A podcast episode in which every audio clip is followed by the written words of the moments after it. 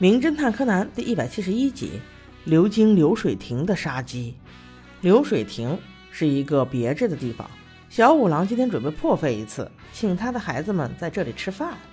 为什么叫流水亭呢？是因为每个包间外面都有一道小溪，而小溪上不停的会有船只流过，你点的菜自然会被这些船送来。来这儿吃饭的人吃的就是这份别致，为此餐厅很火爆，真可谓是一票难求啊！这天小五郎终于预定到了，所以提前了三十分钟就赶来了。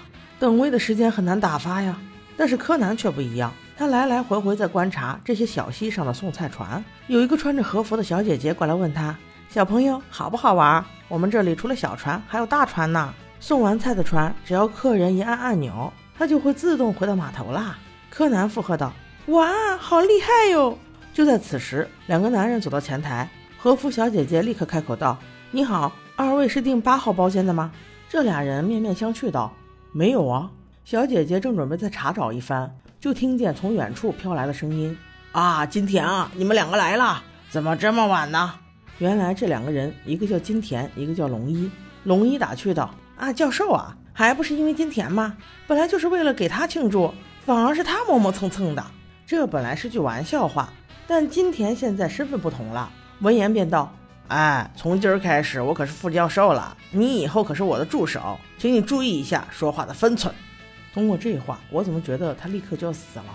特地走过来招呼他俩的教授，为了缓和气氛，此时发言道：“也是啊，金田荣升副教授，我们今天为你庆祝。”金田一副趾高气昂的样子说：“你们这里什么最贵呀？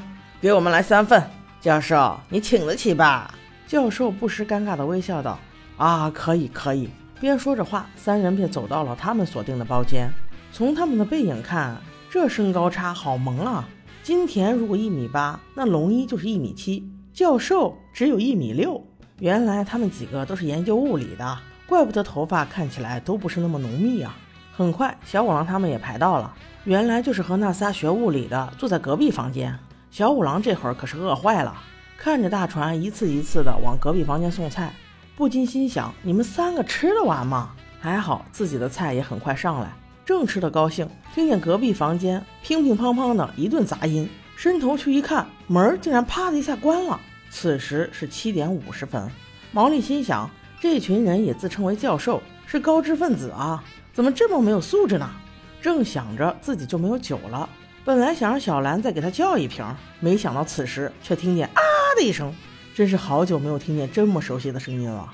今天的命案终于展开了。此刻是八点整，在八号房间，不出所料的金田副教授就躺尸在那里，而发现尸体的就是穿和服的那个小姐姐。柯南第一个反应过来，奔了过去，紧跟着小五郎也到场。只见金田的尸体躺在吃饭的桌子上，心脏处插着一把匕首，死不瞑目的样子真是骇人。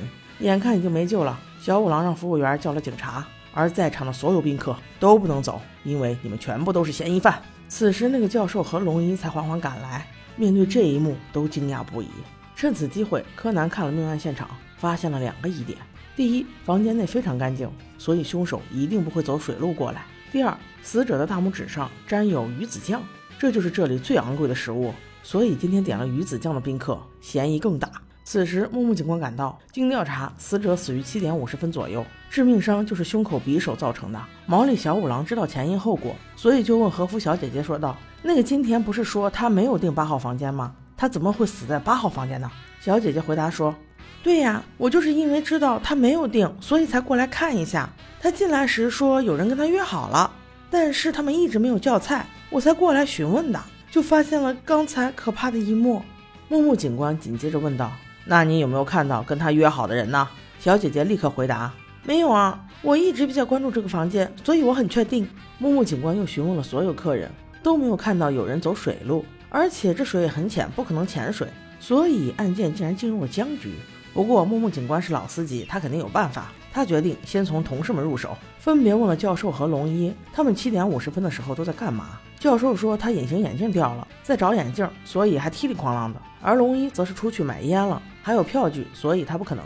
此时，小五郎说：“木木警官，我可以证明教授确实那个时候在房间，我还看见他把门给关了。”木木心想，如果不是他俩，那肯定是餐厅里其他的人，所以就去询问其他所有宾客。趁此机会，柯南去找了和服小姐姐，想要看一下所有的船。果不其然，发现了他想要的那艘最大的送菜船，船身里面完全可以躲下一个身材矮小的人。而且据他了解，小姐姐说今天隔壁房间特意提出要求，每次都要用大船送菜，这不是很可疑吗？在又一次环顾命案现场之后，毛利叔叔又遭殃了。今天的推理正式开始。木木警官，凶手我已经知道是谁了。木木警官看到小五郎的姿势，立刻就明白了。好啊，毛利老弟，你快说吧。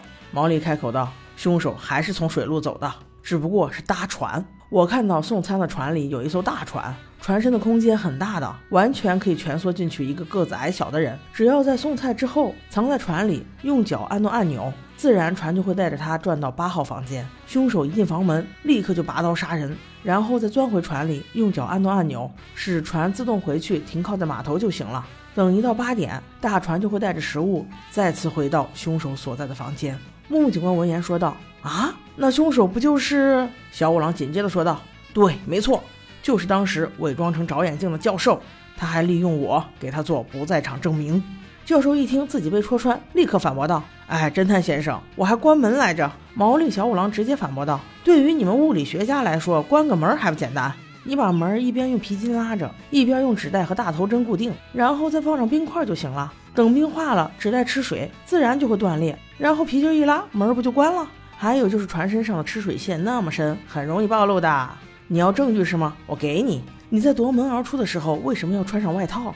那是因为你手肘上沾了鱼子酱。但是你忽略的是，你杀人的时候，死者一把抓在了鱼子酱上。也就是说，现在你身上的那团污渍上肯定留有死者的指纹。木木警官，麻烦你查一下吧。那教授此时无言以对，跪倒在地。我真的已经受够了。那金田的副教授是我帮他申请的，他不就是知道我借用学生文章的这个事儿吗？不断向我勒索。我怎么能够放任他？就此，事情圆满结束。木木警官把人带走之后，小五郎也清醒了，还是脑中一团浆糊。这难道就是传说中的傻人有傻福？哈哈哈，我们下期见。